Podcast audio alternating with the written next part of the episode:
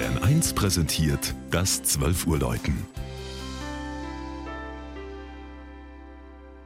Es ist 12 Uhr. Das Mittagsläuten kommt heute aus der evangelisch-lutherischen St. Matthäuskirche in Ingolstadt. Susanne Zimmer über ein ganz besonderes interkonfessionelles Miteinander.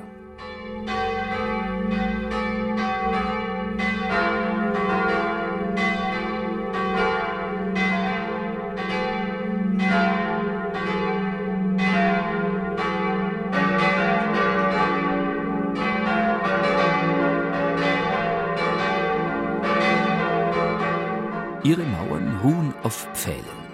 Nein, nicht in Venedig, sondern im Herzen von Ingolstadt. St. Matthäus, die älteste evangelische Stadtkirche in Altbayern. Im Zentrum der Gegenreformation war der Bau dieser Kirche 1848 eine Herausforderung für den Geist der Toleranz.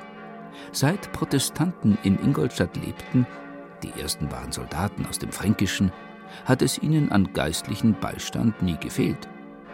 Katholische Pfarrer feierten sogar überkonfessionelle Gottesdienste.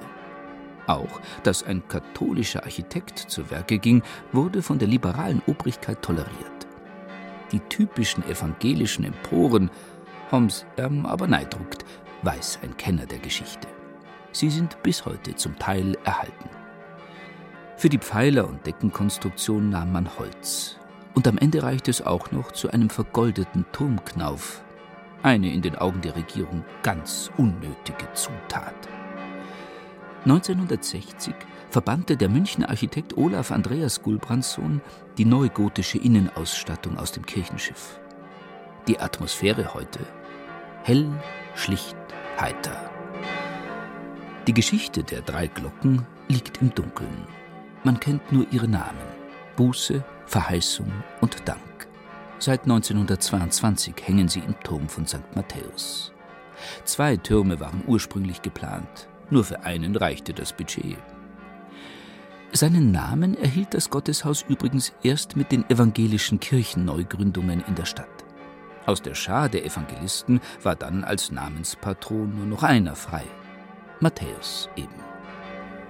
Die Tradition des Miteinanders in St. Matthäus lebt auch heute.